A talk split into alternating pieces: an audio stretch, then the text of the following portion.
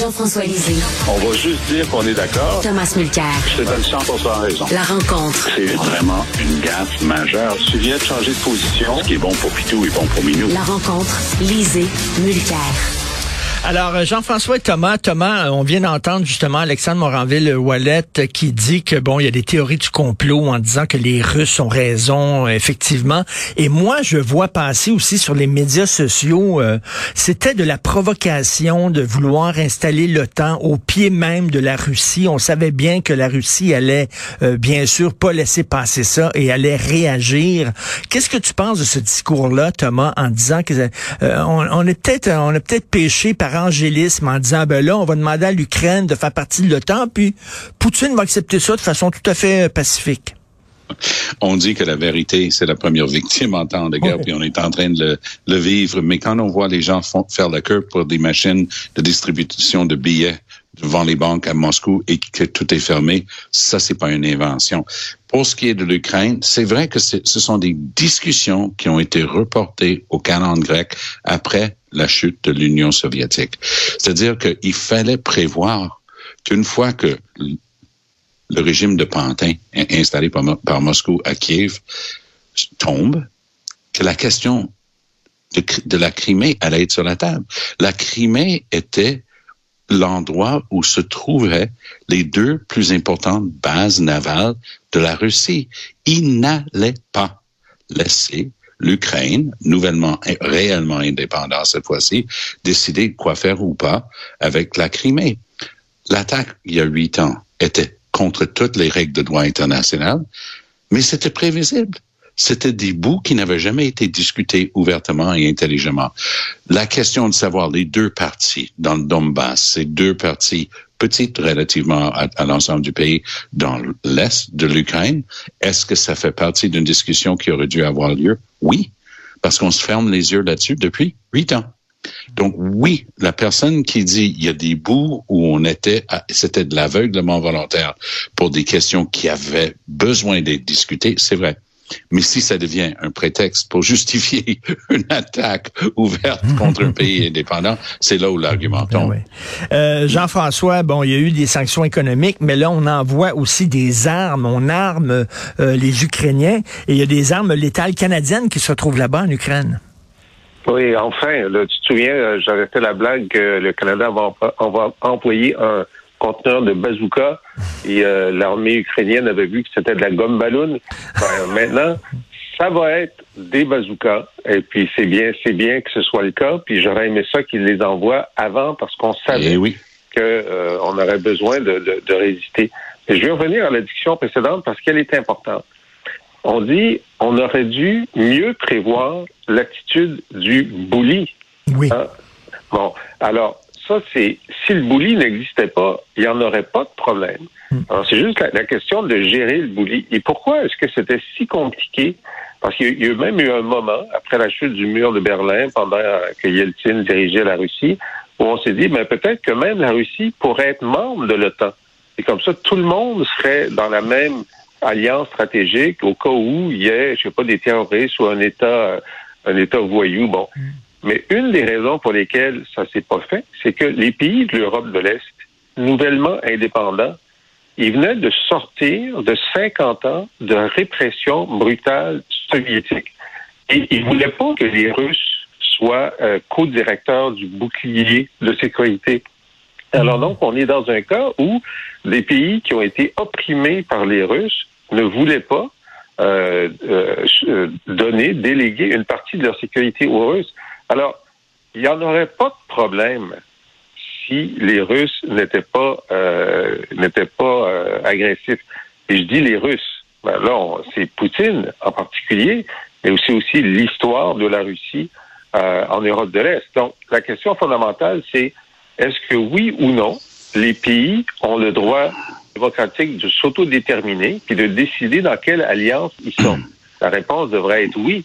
Mais là, on se dit, ben, peut-être qu'il ne devrait pas s'autodéterminer parce que le bully, il n'aimera pas ça. Voilà où on en est. Euh, je veux revenir ici au Canada et parler de la politique canadienne parce qu'on a appris hier la fin d'une enquête mâchurée.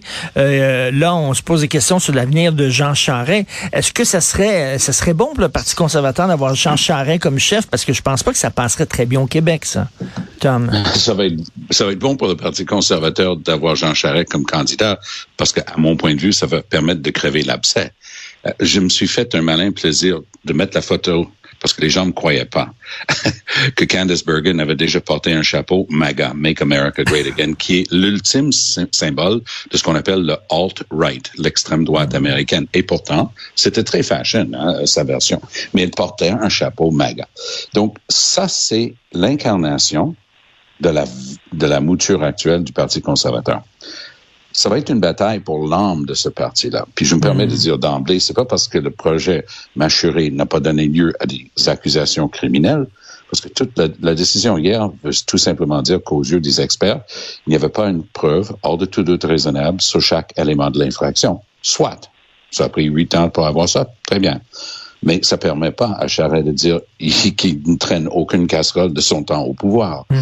Et ça, ça n'empêche pas ses adversaires de soulever ces casseroles-là, dire ça fait un petit peu de bruit en arrière de votre parade, Monsieur Charest. Donc tout ça, ça va être sur la table et ça va être argumenté et présenté. Jenny Byrne, va présider à la campagne de Pierre Poilievre. Je connais bien Jenny Byrne, je fais souvent de la radio avec elle au Canada anglais et, de la télé. Est-ce que je peux te dire que c'est quelqu'un de coriace? C'est elle qui a dirigé les campagnes électorales de Stephen Harper.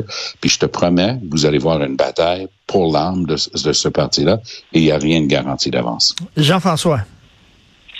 effectivement, mais ça, ça si l'enquête avait euh, continué pendant euh, la course euh, conservatrice, bon, d'abord, il aurait fallu savoir si les règles de la course avaient indiqué que ben, tu peux pas être candidat si tu, si tu fais l'objet d'une enquête policière, ce qui était une disposition qui existait à la course antérieure.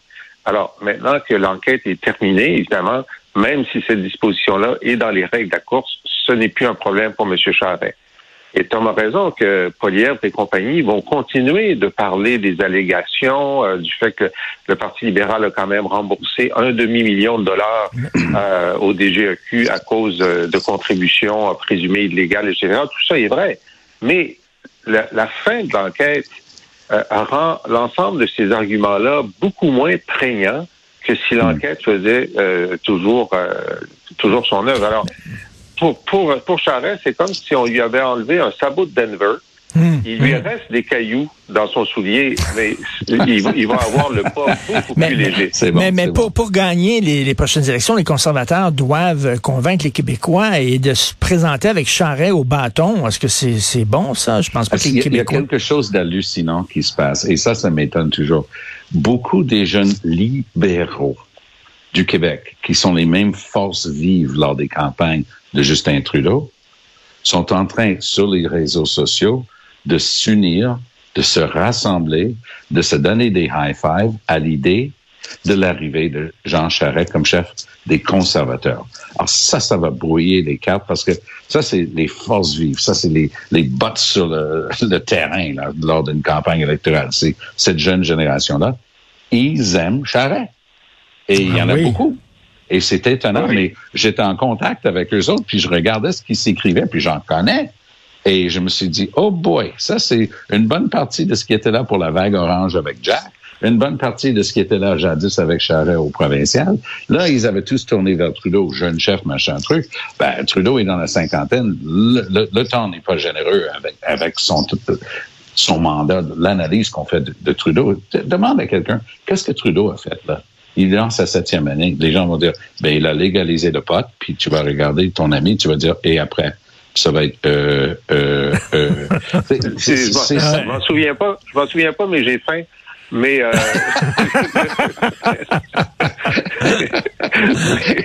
mais, bon sur Charret sur Charret bon il a quand même réussi à l'élection de 2012 à avoir quoi?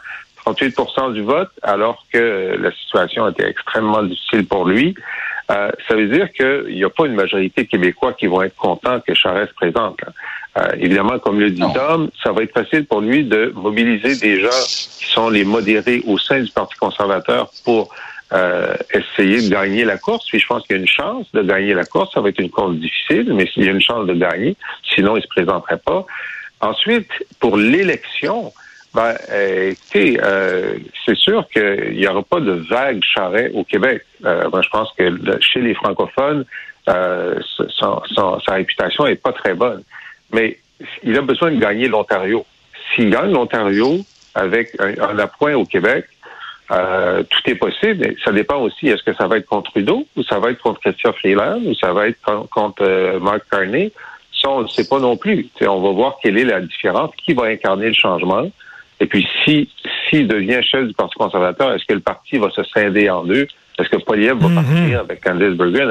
il y a beaucoup de choses qui vont se mm. passer d'ici la prochaine élection. Bon, on va s'en reparler au cours des prochains jours. Merci beaucoup, Thomas et Jean-François. Bonne journée. Merci.